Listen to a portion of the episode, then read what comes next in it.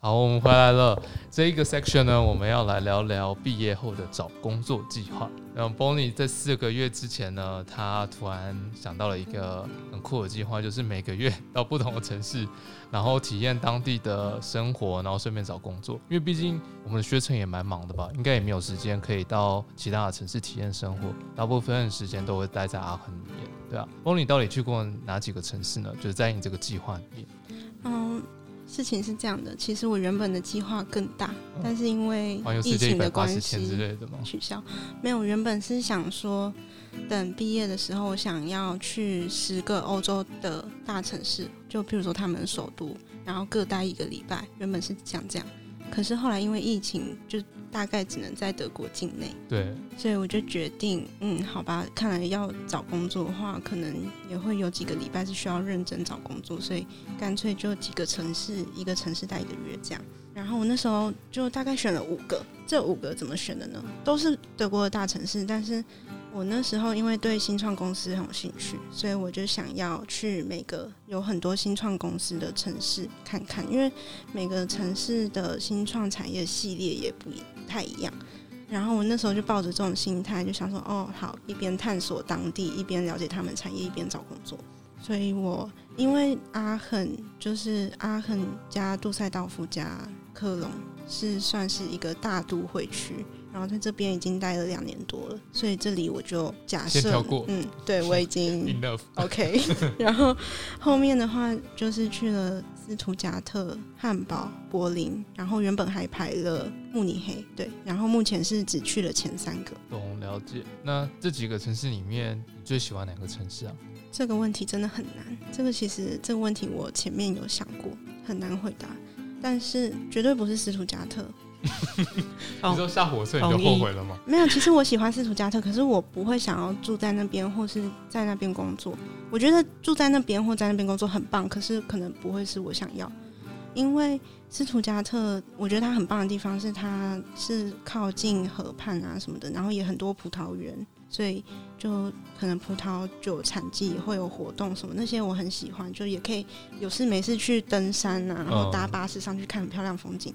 嗯，可是因为那边主要是汽车产业，可是我并没有对汽车那么有兴趣，虽然我是读机械的，对，所以我就不会想要在那边常住。然后汉堡的话，我觉得汉堡很漂亮，因为我去的时候是七月，刚好是汉堡最漂亮的天气最好的时候，对，就是六七月是最好的。然后，所以我当然就觉得汉堡很完美，可是我觉得我不可能住那边，因为也是产业不太符合，然后。再来就是，我就经常听说汉堡冬天很恐怖，就是会很湿冷，嗯，可能大半年都其实都会一直下雨啊，阴天什么的，所以我就觉得那可能也没有很适合我。然后到柏林的时候，一开始我不是很喜欢，因为一开始就是对，就是火车站附近啊，还有 Alexanderplatz。那边就真的很脏，我就第前几天到那边，我就真的觉得这个月我不会很开心了。可是后来我开始去博物馆、美术馆之后，我就开始喜欢这地方，因为就是会发现柏林有很多区都很不一样，就你能够亲身体会到多元性是什么意思，就是他们有很多种的活动，然后很多种的族群，然后很多种语言，就会让你觉得。生活比较缤纷多彩。对在那个城市的话，在柏林的话，是讲英文也可以吗？还是说要讲德文才可以生活的地方？嗯，我觉得还有时候还蛮神奇的，就是你可以经常听到有人在讲英文，不管就算是结账的时候，也是他们很乐意讲英文，甚至有时候他们就直接主动讲英文。对，直接怕造成沟通上的麻烦，就直接先讲英文了。懂懂。但是我觉得这只是生活上啦，如果是工作的话，肯定德语还是会很加分。嗯，刚刚有聊到是那个在柏林的呃，在汉堡的时候，你说产业不太适合。汉堡的产业主要是什么样的产业啊？刚刚有提到斯图加特是汽车嘛？那汉堡的产业强项是哪一个？因为汉堡它是港口嘛，就是很大的港口，它已经是德国第二大城市了，就是商业也很发达。所以肯定是港口相关的那种货运啊都很发达，然后还有他们的媒体好像也蛮厉害的，就是他们的大媒体好像也是住在那边。但是其实我这个也只是大概讲，并不是说哦，你坐汽车那你就只能去斯图加特，或是你做什么你就只能去哪个城市，只是说他们的专长是在那边。可能你在，当然就是像如果你是 software engineer，那你可能去哪里都都没差。对对，反正也是 work from。就像就像嗯，汉堡的话，他们也有很多顾问公司啊，就是也有也有很多种，但就只是我乍看之下，我会觉得这可能不是那么适合我的地方。嗯，懂。那你大概从哪时候开始找工作啊？就是从这个计划开始多久后，你才开始启动你的找工作计划呢？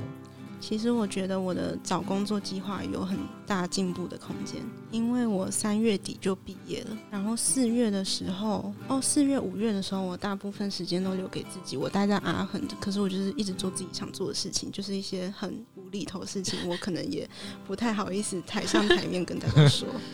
但反正四月五月就感觉就是时间都留给自己，然后嗯，六月我就终于启程了嘛，去了斯图加特。然后在斯图加特的时候，因为刚搬到一个新环境，又是要重新适应。虽然我适应的还蛮快的，可是就当时还有其他的一些事情要处理，所以没有很认真的找工作。大概是斯图加特离开的前一个礼拜，我开始投职缺，因为我那时候开始觉得完蛋了。暑假要来了，我在干嘛？我已经 荒废了这么多个月，我在干嘛？所以我就赶快就是花了一整个礼拜待在家，然后赶快投履历。但是我投履历的方式是我一天大概只能投一家，因为我就是要很认真的看这个公司跟他的职缺内容，就是确定我真的会喜欢之后，我才会投。然后又会花大半天的时间来写求职信，所以有时候可能不止一天，可能是两天投投投一家而已。反正那时候就是常常，虽然在另一个城市，但是还是把自己关在家，嗯，求职。然后搬走了之后到汉堡，那中间其实，在斯图加特就有开始面试一两家公司，开始进入状况，就是说，哦，面试到底是什么感觉？就是到底实际上进入职场要有什么步骤之类的。反正到了汉堡之后，还是继续求职，然后就开始了一系列非常混乱的事情。你说就是可能投了第一个礼拜，可能他们都没有回信，可能在过后的两三个礼拜疯狂的回你信，然后你就要疯狂的去处理哪时候要面试，然后哪时候要继续投履历这样子。这个这个流程的话，我可以先说，就大概是如果是新创公司的话，可能你投履历的一到两个礼拜之内，他们就会联络你了，不然大概可能就是没有。然后大公司的话可能会到一个月，但是一个月内基本上都会回，嗯，就还其实没有到想象中那么久。嗯，然后新创公司的话，他们面试过程差不多一个礼拜内可以结束，就是七天内可以结束，懂？或是顶多两个礼拜内可以结束。大公司的话，有嗯，我经历的也是差不多两个礼拜内可以结束，但是他们前面会拖得很长，可能是 HR 吧。可能 HR 要处理一些事情，所以可能就要拖比较久一点。哦，不过我觉得真的很看公司，就像 PNG 的话就非常快，嗯，全部东西都两三个礼拜内就完成了。可是其他家像飞利浦就超级久的。哦，上个月基金跟我说好，我们会邀请你第一个面试，然后过了一个月完全杳无音讯，我想说，哦，好，他们可能没有要理我。然后结果第二个月就说，哦，好，这是第一轮面试，然后就是就是后面会发生什么事情我还不知道，但但就是。嗯，还是很看公司，但反正我觉得大家可以就是想说，哦，假设你这个月投了十家，那你下个月收到的成果就大概是这十家，就是大概一个月后收成。嗯嗯，有点有点缓慢的，这个反应速度真的好慢哦。对，不过习惯就好了。那呃，你觉得目前你投完所有的工作，你觉得哪个领域反回复给你是最活跃的？我觉得都差不多，因为我投的方向很一致。我觉得这是找工作很重要，就是你要知道你要干嘛，不然的话，你履历要写很多种，就会非常之痛苦。因为我其实写两种履历，我已经蛮烦的了。嗯，我现在看有一些朋友，他们很清楚。知道自己之后要当工程师，哪一种工程师？就是他们想的很细的时候，我就会觉得，哦，他们这样真的很好，他们找工作真的很容易。他们只要写一种履历，他们只要有一条龙的经验就可以没有问题。可是因为像我们是用 engineering 又有 business，所以你可以走两个方向，然后两个方向我都有兴趣，然后一个方向比较擅长，一个方向比较有兴趣的时候，我就会觉得有时候挺困扰的，到底要选哪一个？懂。那最后你往哪个方向走？你是往有兴趣的那个方向走，还是往比较擅长的方向走？老实实说，我现在还不知道。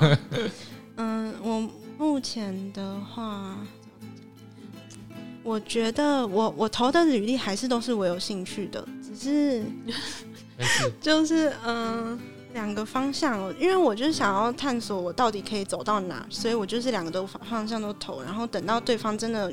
因为面试的过程中，他们会问你一些问题，他们也会告诉你一些更实际的事情，你就可以更加了解哦，这到底适不适合你。所以我就是还是放手，就让自己去痛苦一下，就是两个方向都去走，然后看最后会怎么样。可是目前的话是比较偏 engineering，懂 engineer 还是比较我们比较容易入手切进去的方向的。对，身为外国人来说的话，尤其你如果你的背景本来就是工程背景的话，一定是 engineering 比较那个。不然的话，你可能之前就要投资大把心力去练习那个 business 方面的东西，说到才会有机会。说到 business 方面，你是不是在三四月的时候有参有建立一个社团啊？嗯，就是大概去年八月 corona 的时候，有一个我的朋友，他就有了这个想法，想要建立一个社团，因为在阿恒很多德语的社团，可是很少英语的社团。然后大部分英语的社团又都是那种国家性质的，就是嗯什么什么国家的什么什么的社团这样子，对，同乡会没错，真的是同乡会，大把大把的同乡会。他那时候因为他自己对 consulting 开始有兴趣，所以他就是查了说这个学校有没有这样的社团，然后其实是有的，但是那个社团非常的嗯单一，就是他们只收会德语的人。而且他们筛选标准很严格，所以他就想要利用不同的方法，就是因为另一个社团他们主要是要真的替公司接一些简单的案子啊，帮他们做一些事情，然后赚一些经费之类的。然后他就想要创一个社团，说可以办一些训练课程，就是社团自己办一些训练课程给学生，然后再去找一些顾问公司合作一些 workshop。给学生这样子的话，可以让国际学生跟德国的学生有一个交流之外，然后也让国际学生可以更了解在德国的顾问公司是怎么运作的。酷诶，那实际上你你们有办过 workshop 了吗？还是还没？我们目前的话，我们正式开始营运大概是今年三四月，前面都在处理一些注册啊什么什么的事情。三四月开始之后，我们就是每个礼拜六会聚在一起练习一些 case solving 的方法，然后中间的话大概办过三次演讲，就是请一些顾问来说他们的经历，还有一些建议给到学生。然后 workshop 的话是下学期开始会有。我们目前的规划是，嗯，每个学期会有两次 workshop，至少两次，然后会大概在十二月跟一月的时候。但是下这个资讯的话，大家可以上我们的网站去看，因为将来要参加这些 workshop 跟 internal training 的。同学都必须要加入社团，然后缴微薄的会员费，就可能十五欧，但是你可以享受享受到全部的资源。嗯，那可以，你要再多 promote 一下你的社团吗？哦，社团的名称叫做阿力 promote 阿恒 Consulting Club。这个这个呢，这个东西呢，非常的有点小小的艰难呐，因为我们现在还在还在帮我们的网站建立更好的。SEO 就是如果你现在 Google 打上阿亨 Consulting Club，可能你看到的不一定是我们社团，可能看到的是其他东西，因为 F A T 和阿亨有太多东西。嗯，所以我们现在正在让我们的网站优化，让你们可以一键搜寻，就是先看到我们的社团。但是呢，如果你找不到的话，没关系，可以去 IG 搜寻阿亨 Consulting Club 一样的名字。那我们就把详细放在资讯栏给大家看一下，这样子。是的，那参加这个社团需要面试吗？还是只要缴微博的入社费就可以进去了？是需要面试的，嗯。大概要不要讲一下面试有两种可以进去的方法？有两种可以加入的方法，一种是普通会员，一种是 VIP 会员。一种是普通会员，一种是嗯工作人员。好，就是工作人员的话，就是。我们有大概八个小组，每个小组负责不同的事情，就是有些人可能是负责联络公司，有些人可能是负责做这些 internal training 的资料，有些人可能负责拉赞助，我们也是需要拉赞助，所以你有钱的话可以联络我们。好，反正就是有八个小组，然后每个小组都会需要有一些人来帮忙。我们现在大概有三十个人，三十个工作人员，统称工作人员。对，但是工作人员跟一般会员一样，都是要缴会费的。将来，然后嗯，会员的话，他们就是不用帮社团做什么，他们只要只要参加这些活动就可以了。然后关于面试的话，之所以会有面试，是因为要确定这些。加入社团人真的是对这个东西有兴趣的，然后再就是真的是了解这个社团要干什么的。因为像这种 consulting club 有很多不同的运作方式，像我们的话，我们就完全不会说我们要帮公司接案子，然后赚钱之类。我们主要就是真的在 training 上面，还有 workshop。对，所以基本上参加 consulting club，你可以得到的，呃，可能是。大量的 case study 的经验，然后可能之后你在面试 consulting 的公司的时候，你会比较容易的可以讲出一些比较专业的术语，然后被人家看见，是这样子吗？哦，其实加入这个社团的话，你并不会得到这些好处，这些好处的话，要你通过自己私人的努力才会得到，因为呢。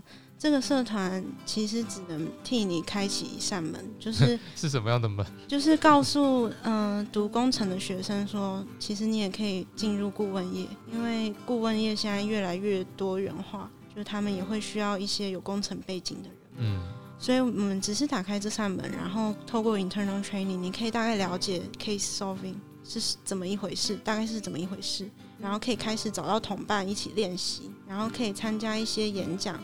认识一些 consultant，或许你会后不会去联系他，或许他不会，当然不太可能直接给你什么实习机会。可是你可以了解哦，他们公司的特点在哪里之类的。所以就真的只是帮你打开一扇门，让你可以认识更多人，结交到一些伙伴。可是如果你真的要往那方面走的话，肯定是。私底下要自己投资更多的时间练习。我有听，呃，我 v e t a i l 的 supervisor 跟我讲过，比如说，因为现在比较大车厂，比如说 Bosch 或者呃不不 Porsche 或者是 B B B N W 这些车厂，可能他们不会那么想要招正式的员工，因为招正式员工可能要给长期的合约，他们会有负担，所以他们反而会比较想要从 consulting 公司那边呢，就说我需要这些人才，那 consulting 公司呢就会。提供这些人才给他们，让他们去做短期一个 project 结束后，他们就会回去。所以，如果你是想要进入一些大公司，想要拿一些经验，但无法透过正当的管道走的话，或许你可以尝试从 consulting 公司这边出发，然后你就跟 consulting 公司说：“我对这几个领域有擅长的，那如果你有案子的话，请指派我去。”然后。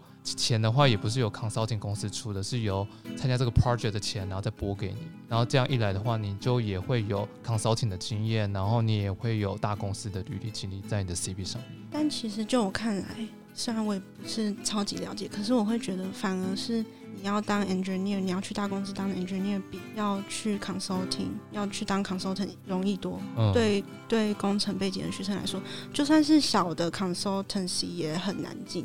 因为 engineer 的话，你真的可能一个礼拜要花二十个小时，然后连续至少六个月在花在这上面，就是专门练习这些东西。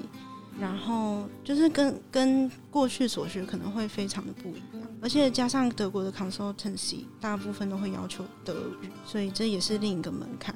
所以我反而会觉得找 engineering 的工作比较容易。如果是单纯想留在这里的话，嗯，懂。这样我让我想到，就是呃，目前你最接近，你有面试过 PNG 吗？像 PNG 的话，大家网络上都会说什么 PNG 会有很多关的面试，然后会问一些比较抽象的 HR 的问题。像你在面试的时候也有遇到这样子吗？就是如果他会举一个故事，然后你要提供你的想法给他，会有这种面试关卡吗？我觉得他们很看重这个，就是几乎每一个问题，你要么如就是大概有两种方向问题，一种方向是问你过去的经验，这时候你就一定要用说故事的方法来说，你要说的非常具体。哦，如果你说不够具体也没关系，他们会继续问你，直到你说到具体，或者是直到你放弃为止。哦，嗯，所以就要非常了解自己跟自己过去的经历。然后第二个方向问题的话，就是他会给你一个情境题，就是说哦，如果发生了什么事，你会怎么面对？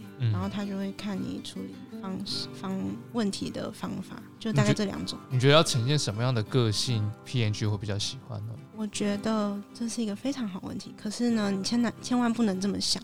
我觉得面试下来，我觉得最重要就是你要做你自己，因为我觉得大家都是好人。然后虽然说想要有一份工作可以留在德国，可是并不是只是他们挑你，你也要挑公司。因为如果这个公司或这个职缺真的很不适合你，就算你进去了，难道你就要为了为了留在德国就这样硬撑两年吗？难道你不换工作吗？所以我觉得那时候你面对面对的问题会更大，所以你要做你自己，你只要嗯，你只要好好准备面试，并不是说就是一定要照本宣科，把所有答案记录下来，把所有答案背出来，绝对不要这样。你只要好好了解自己，其实回答那些问题并不会太难。懂。所以基本上只要自己把自己完整的过去经验好好的跟他说一次，基本上就不会有太大的问题了。对，但是当然这中间还是有技巧，但是技巧我相信大家网络上都可以查查到。就譬如说你面试之前一定会看说他的职缺内容，然后如果他要你讲一个经历，那你当然要把最相关的讲出来。就是这些是一些很基本的技巧，但并不是说你要改变你的个性或者是改变你的什么，除非你是真的有一个很明显别人已经告诉过你的缺点，就譬如说哦你拖延症很严重，那你肯定就是要美化一下。，对，就是你当然不是说哦，就像一一个书，就是随便打开它翻到哪一页都可以，当然不是这样，但是不要伪装自己啊，应该是这么说。嗯，懂。不过因为 PNG 是美商，所以我曾经有去 PNG 的 Career Day 说，也有去过那边，然后他们的人员也说，如果你在做刚开始 PNG 要做一个形象测验，对不对？